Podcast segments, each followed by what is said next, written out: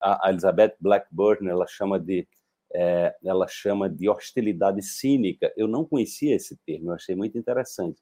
Você sabe o que é hostilidade cínica? Alguém sabe o que é isso aí? Eu estava ensinando isso lá na imersão quântica na floresta. Então, é, a hostilidade, né?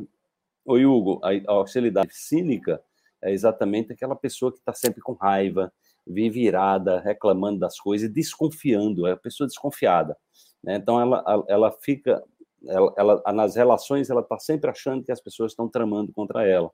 Ela está sempre achando que tem alguma coisa errada no, na, na, nas pessoas. Ela é, é, uma pessoa que tem um, um, um sabotador crítico muito, né?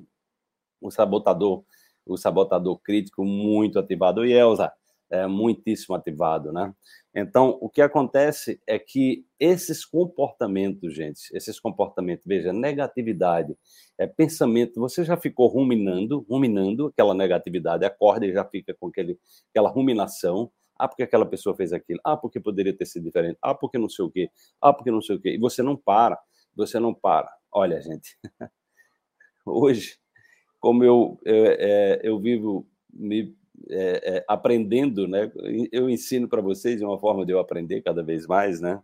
Então eu estou cada vez mais também me vigiando mais, né? Aquela passagem de Jesus, orar e vigiar, eu tenho usado cada vez mais na minha vida, né? Porque eu cheguei à conclusão que eu sou o meu pior inimigo. Eu, eu na minha vida fui a pessoa que, que, causou mais estrago para mim mesmo pelas minhas compreensões é, inadequadas das coisas, pelas minhas limitações né? Então, ou seja, pela, pela, é, pelas mentiras que eu aprendi a contar. Nós vivemos numa sociedade onde nós aprendemos a contar muitas mentiras, né?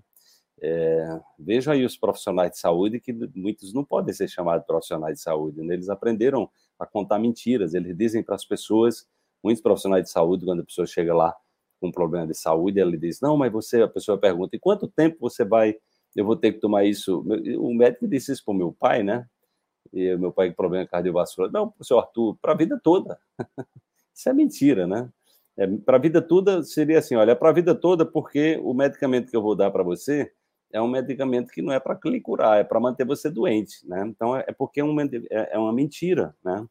Esse, esse, esse, a forma que nós temos a medicina tradicional que lida só com a doença é uma mentira. Ensina as pessoas a viverem na mentira, a não acreditarem na sua capacidade de autocura a, não acreditarem no seu potencial né, de, regener, de autorregeneração, de transformação, de superação, de mudanças de hábitos, entendeu?